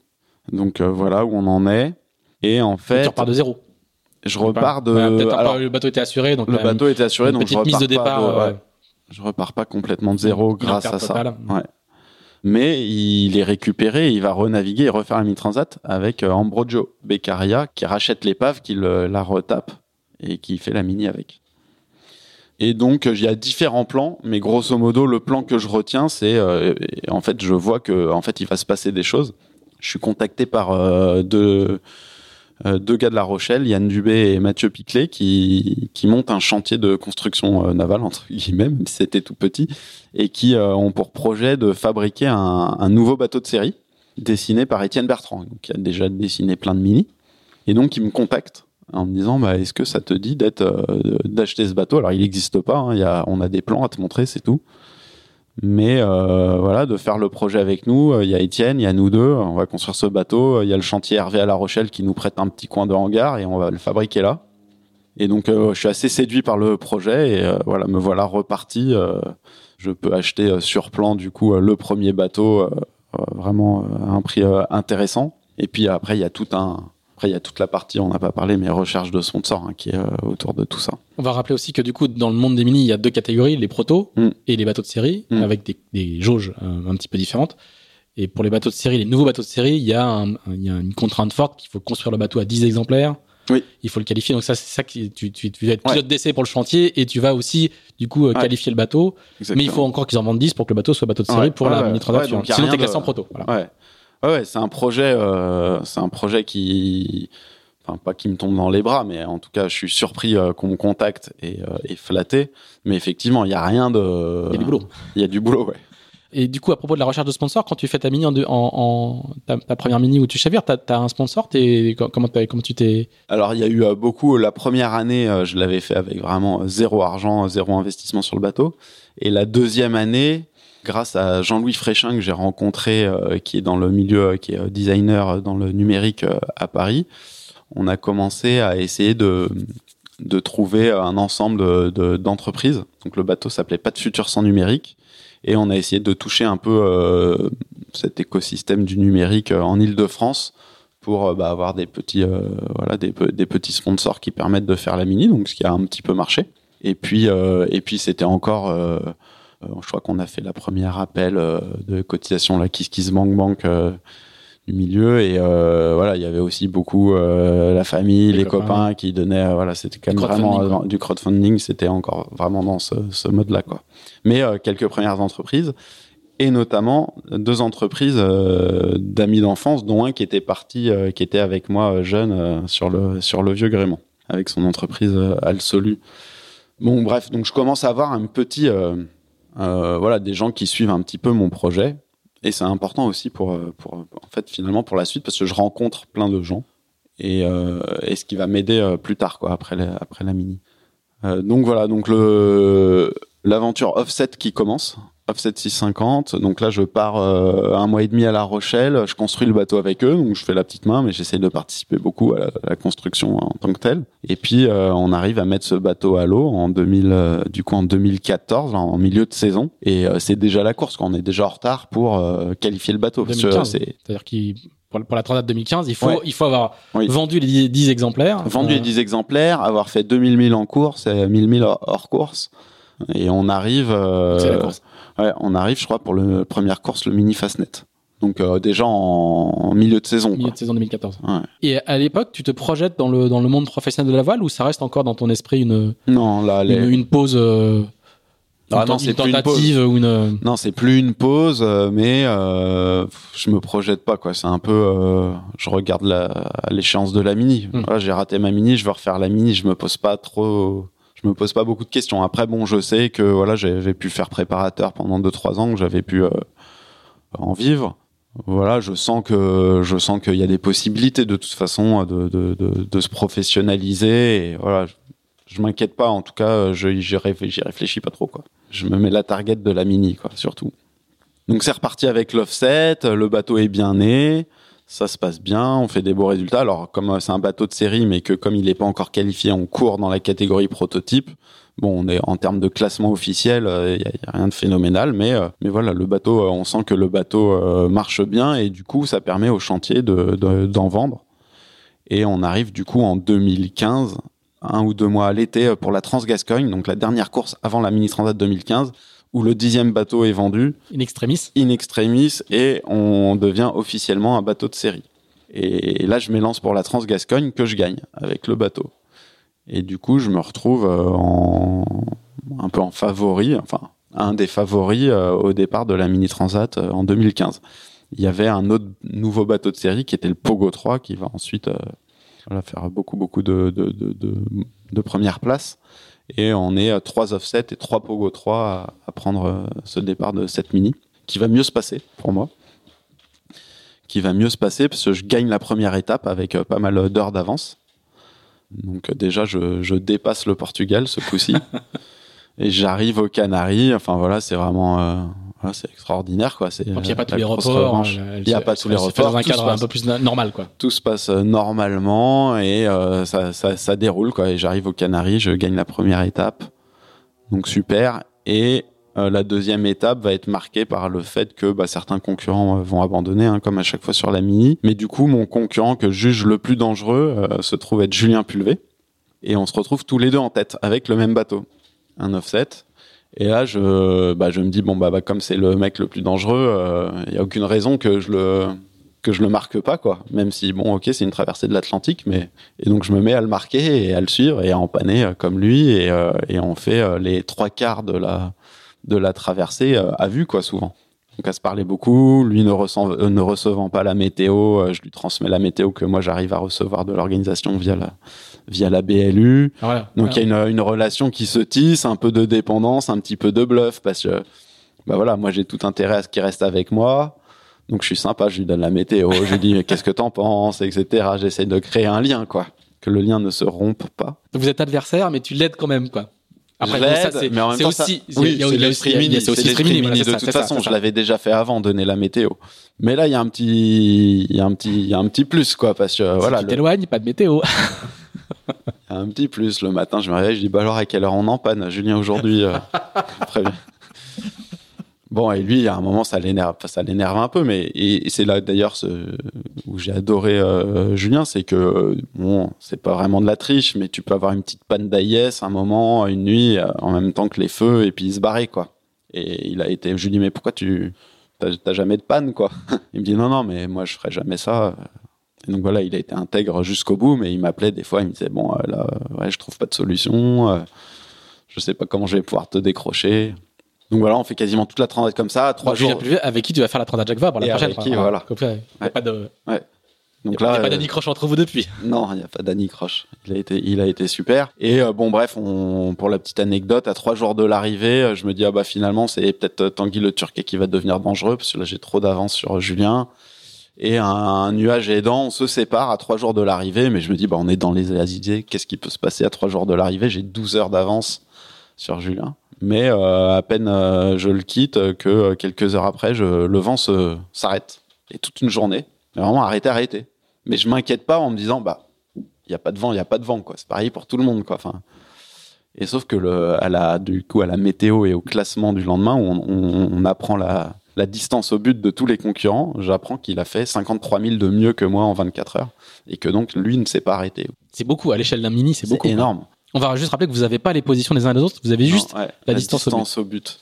Ce qui est génial d'ailleurs parce que euh, ça nous fait cogiter à chaque fois. On essaye d'imaginer en fonction de la progression de chacun, d'imaginer quelles a été les stratégies, et qui a fait le bord rapprochant, qui euh, du coup doit être plus au sud ou pas. Bref, c'est tout un jeu qui est, euh, qui est super ludique.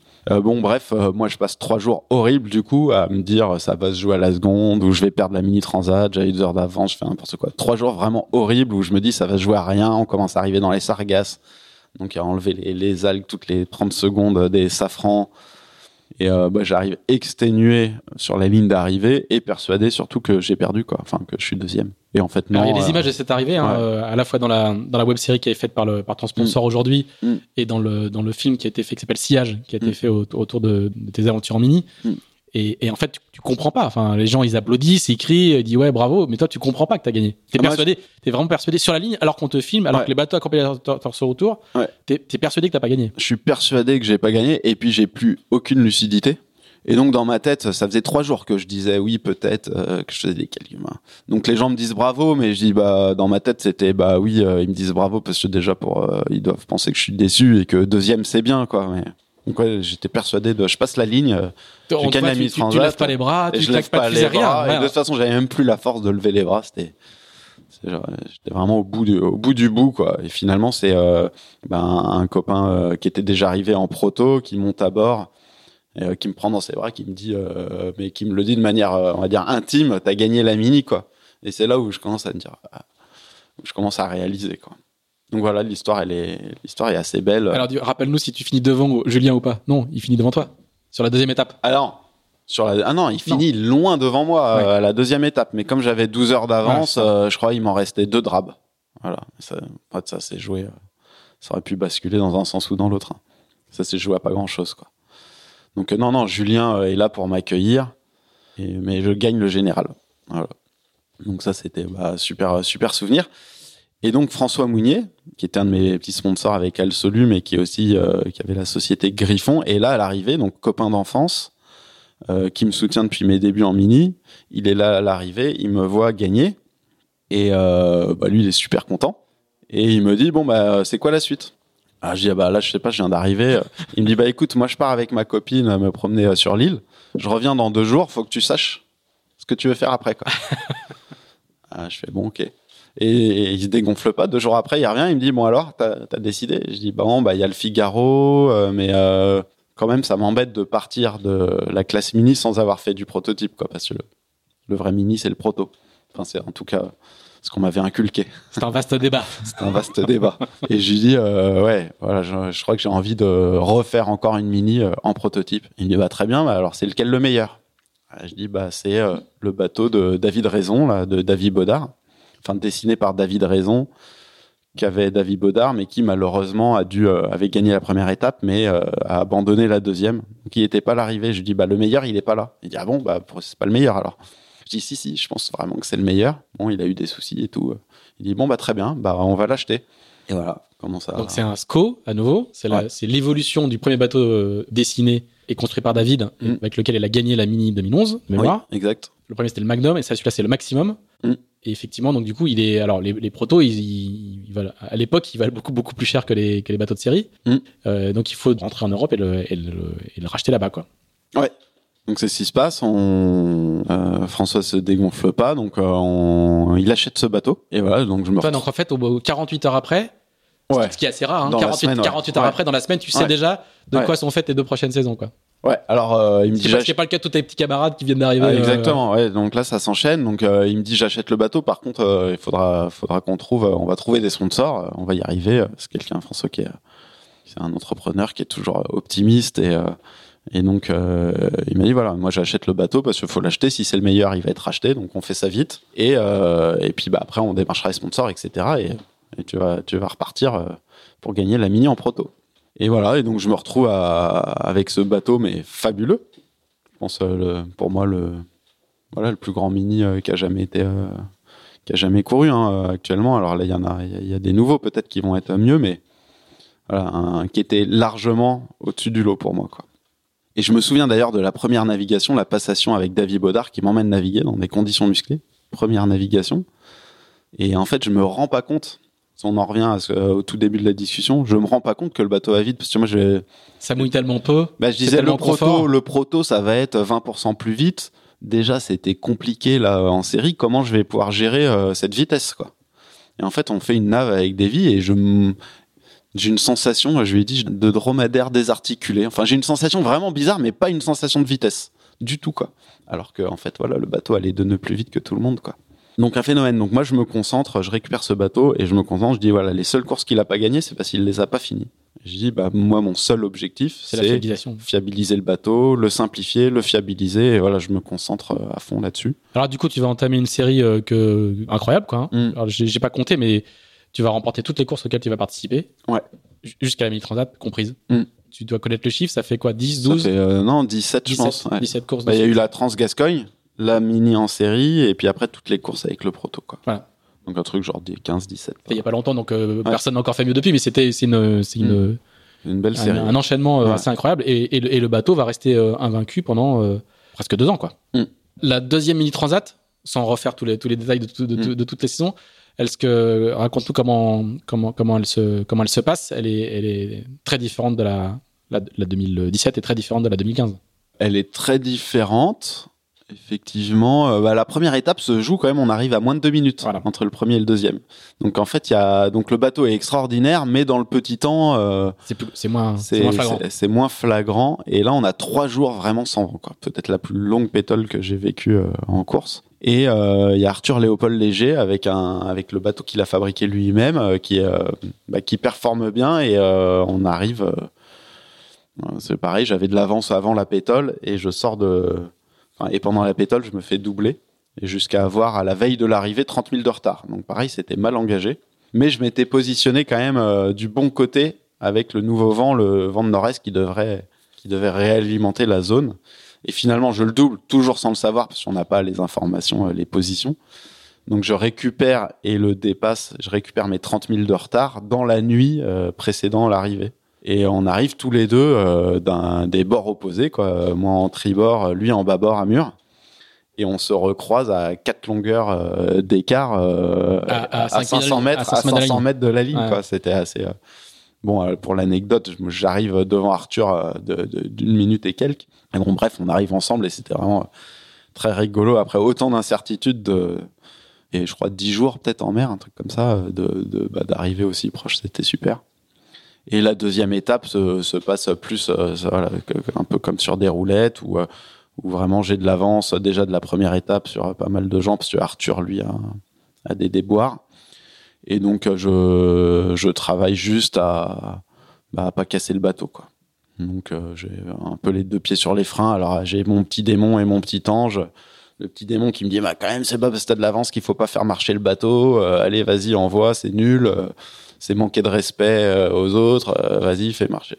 Alors des fois je remettais de la toile puis il y a le petit ange qui dit mais non euh, ça sert à rien. L'objectif c'est de remporter la course. Cal- Calme-toi.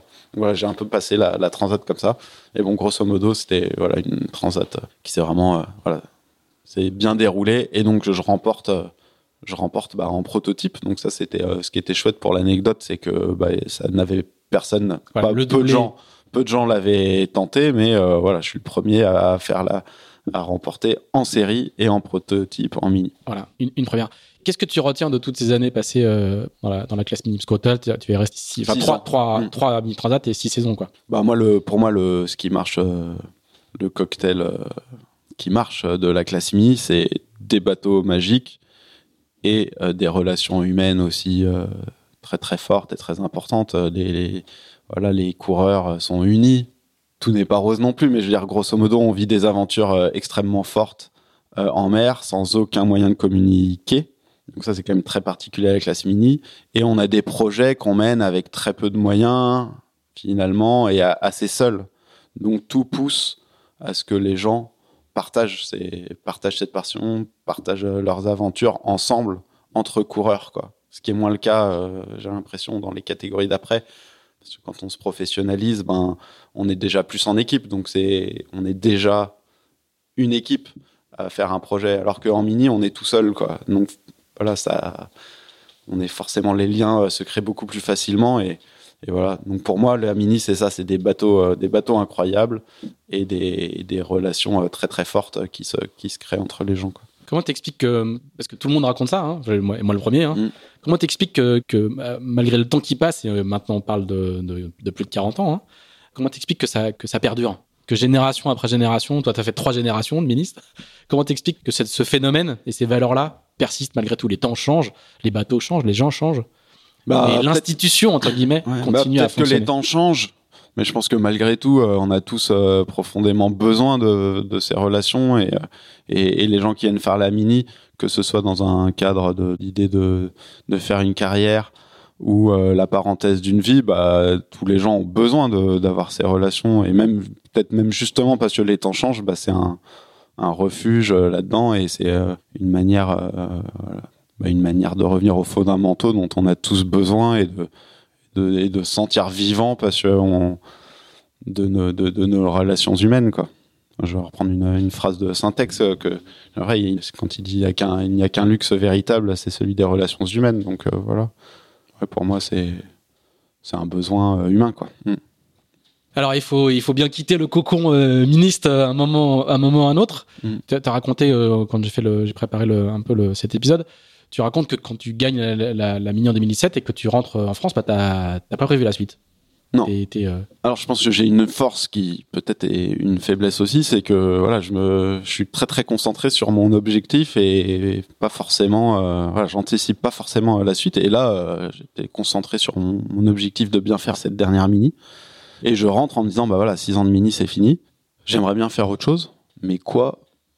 Je sais pas du tout quoi je, je continue d'être passionné, d'avoir beaucoup d'énergie, d'avoir une volonté de, de, mettre mon énergie euh, dans, dans, dans, la voile et de continuer à faire de la course. Et euh, je continue d'adorer ça, mais j'ai j'ai pas d'idée et j'ai plus euh, plus de sous non plus quoi.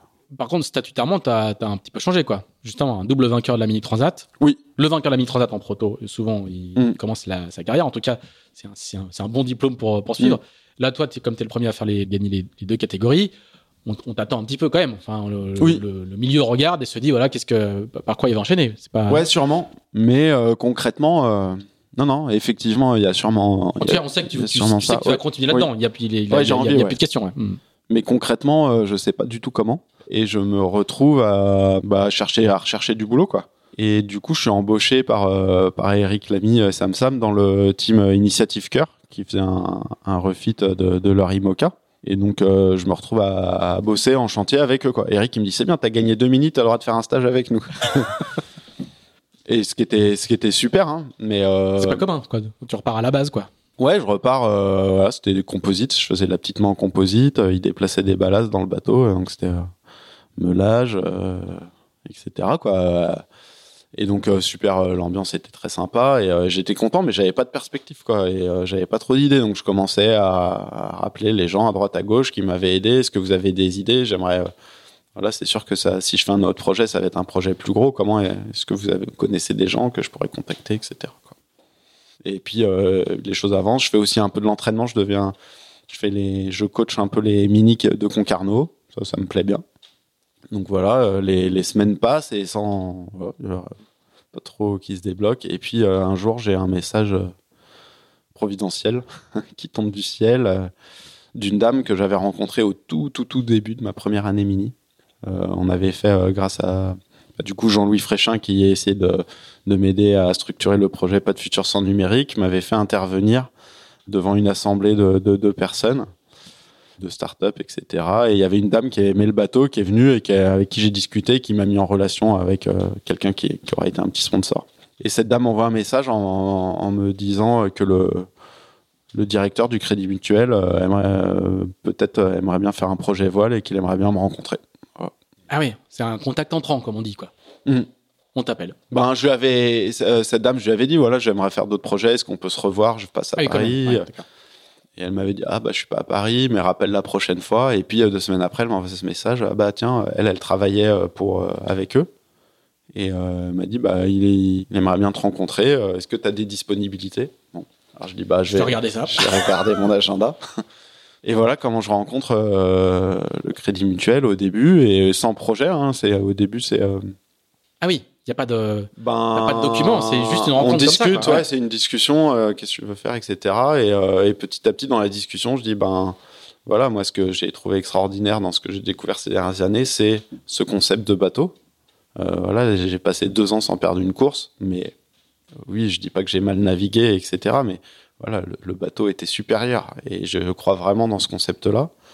Il y a une catégorie euh, de bateaux, euh, les classes 40, qui participent à des belles courses comme la Jacques et la Route du Rhum.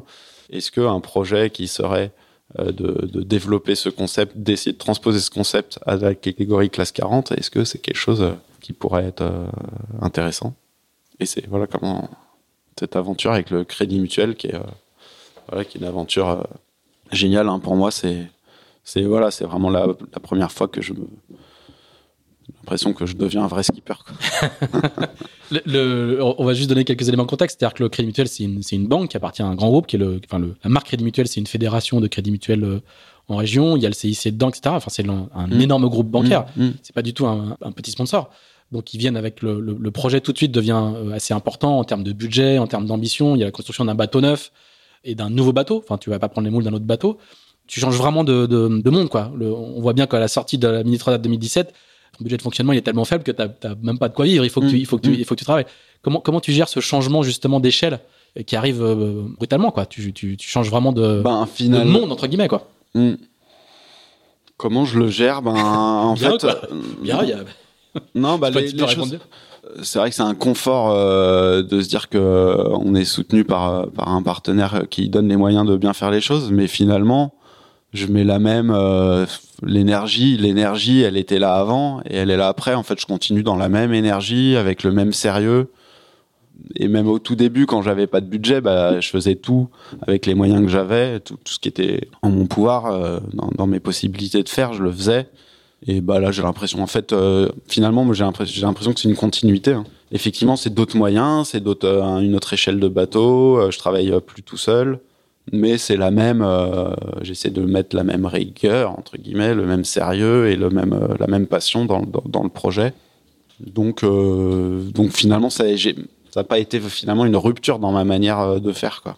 Je te pose cette question-là parce que j'ai regardé la, web série qui a été diffusée ces, ces derniers mois. Et il y a un moment dans la web série, tu dis, je te cite, hein, tu dis J'ai toujours eu le sentiment d'être un imposteur et de bénéficier d'une chance que je ne méritais pas. Tu le dis face caméra dans une série euh, de- de- produite par ton sponsor. hein. Mm. D'où ça vient ça?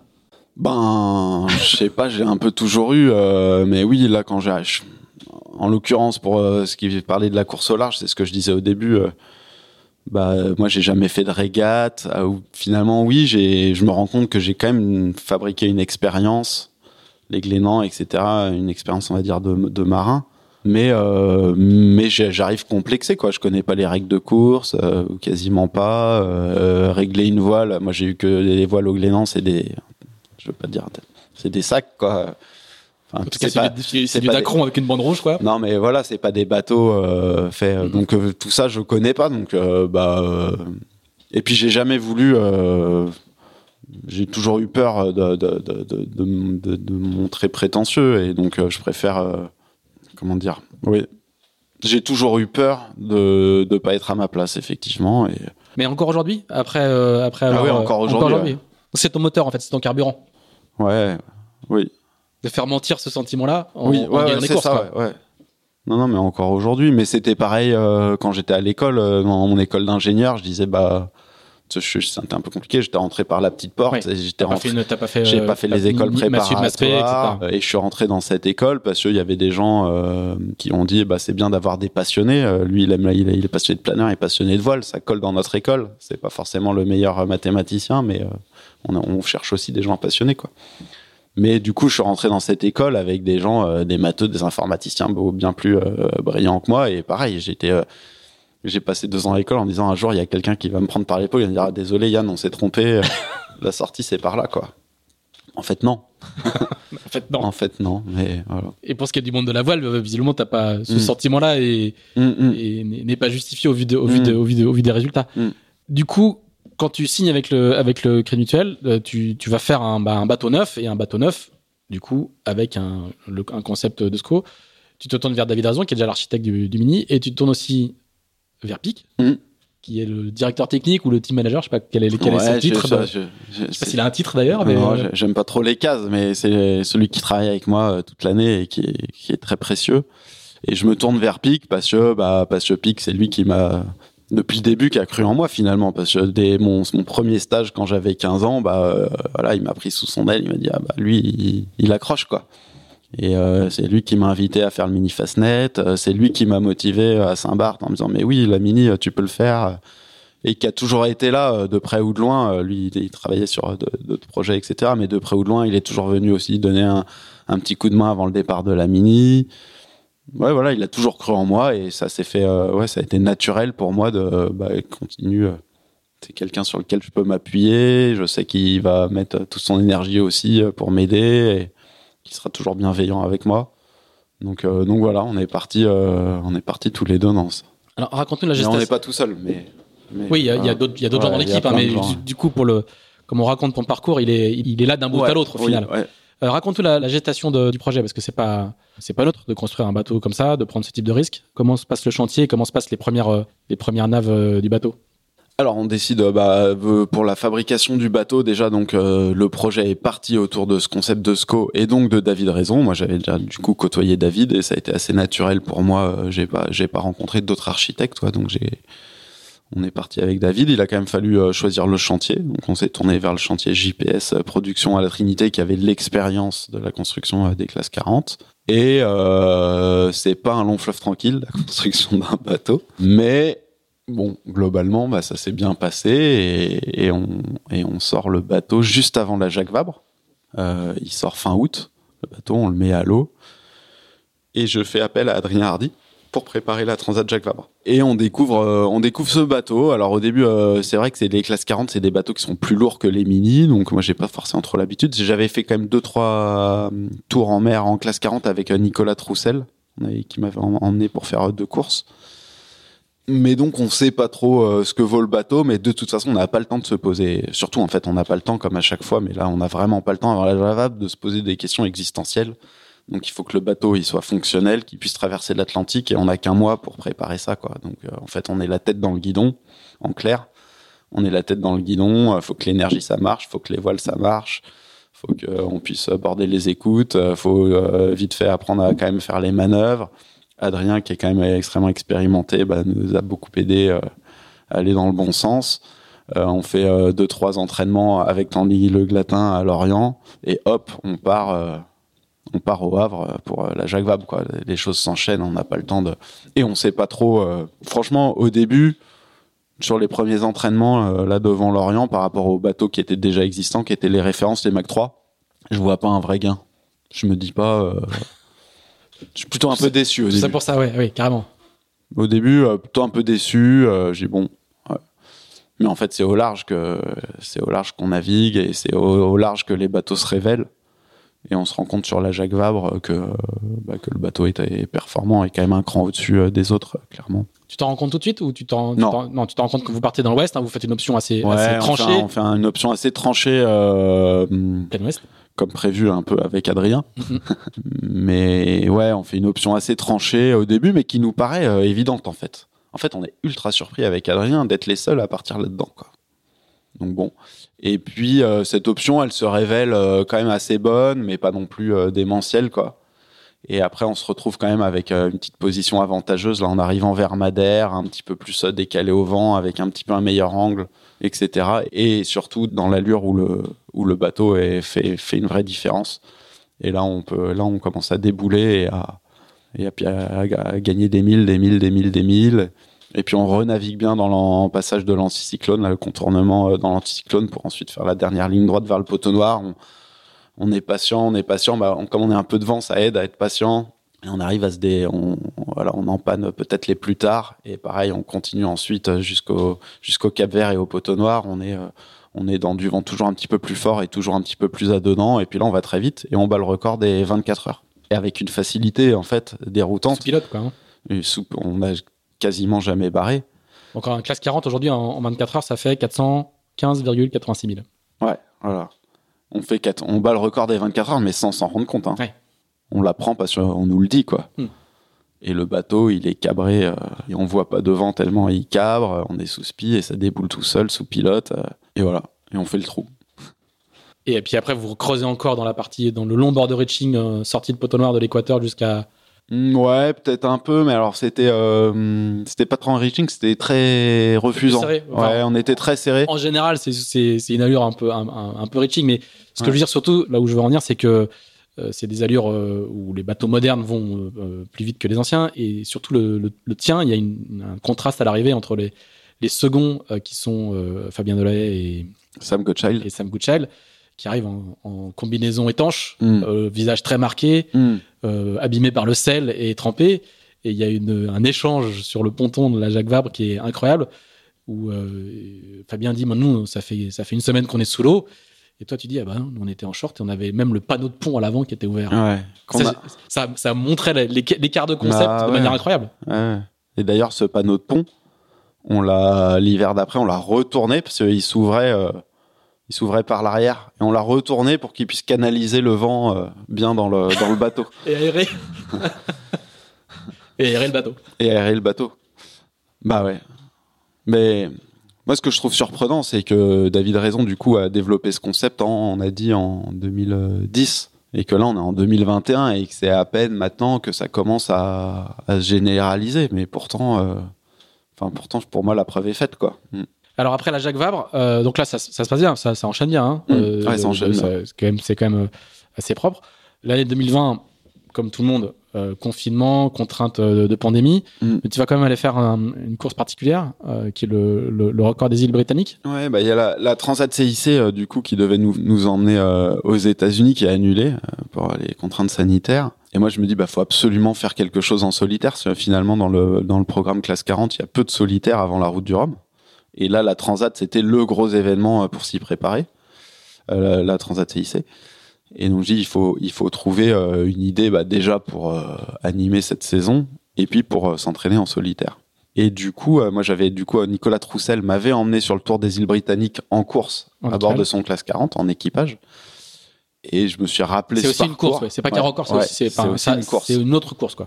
Et du coup, j'avais j'avais connu ce parcours.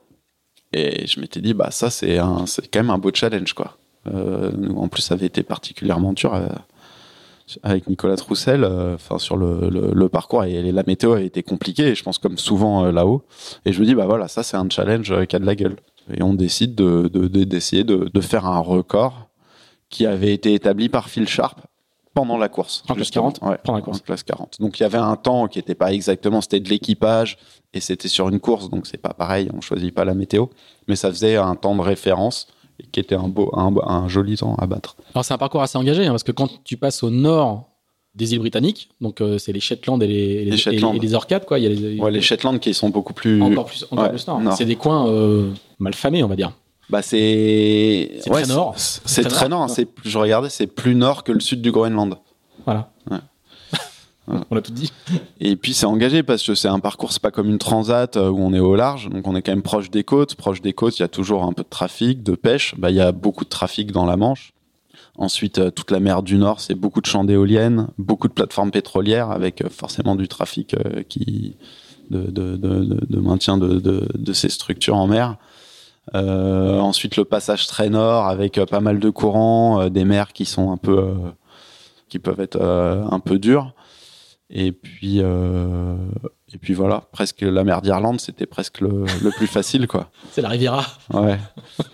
Et j'avais très peur, moi, de voilà d'apprendre à gérer mon bateau euh, dans ce dans ce parcours. J'avais peur de, de de galérer au niveau du sommeil à cause de tous ces de tous ces obstacles, quoi. J'avais vraiment peur. C'est vrai que quand on prépare, quand je préparais la navigation et je regardais la mer du Nord, il faut faut savoir que c'est des c'est des centaines hein, de plateformes. ouais. Donc quand on regarde tous les points des plateformes, on se dit mais il y en a partout, c'est un champ de mine. Mm, Mm.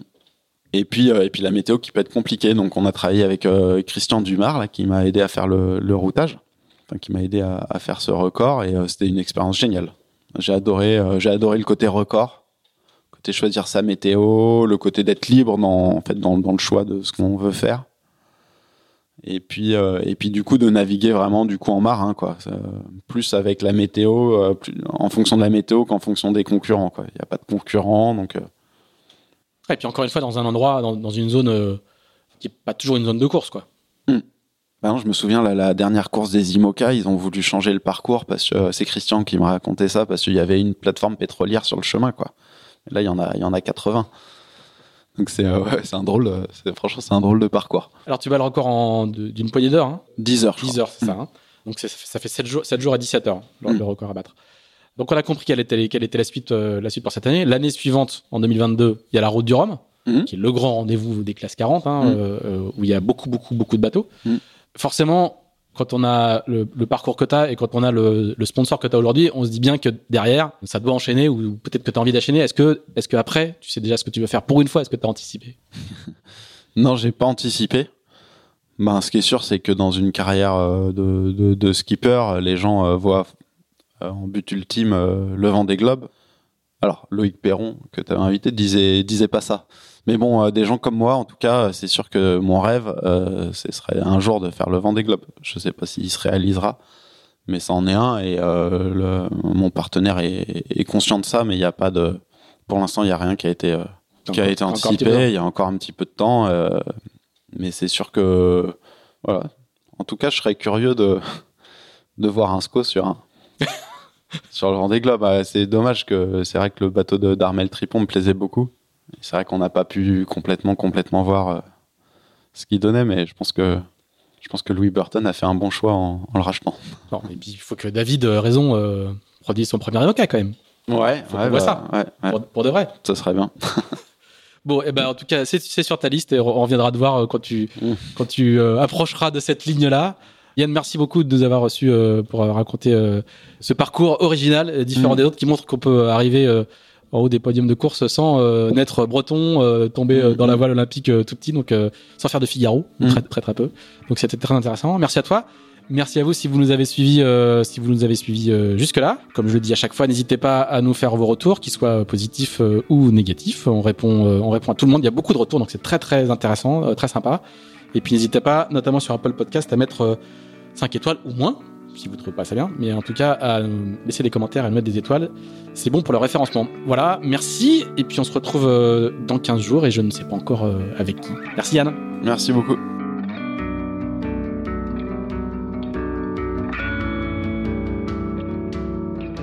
Merci d'avoir écouté ce nouvel épisode d'Into the Wind produit par Tip Shaft. Si vous l'avez apprécié, n'hésitez pas à le partager, n'hésitez pas non plus à nous dire ce que vous en pensez, en bien ou en mal. Euh, merci également à nos amis spécialistes de la castillage de Carver, partenaire de cet épisode. On se retrouve dans 15 jours pour un nouvel Into the Wind. À bientôt!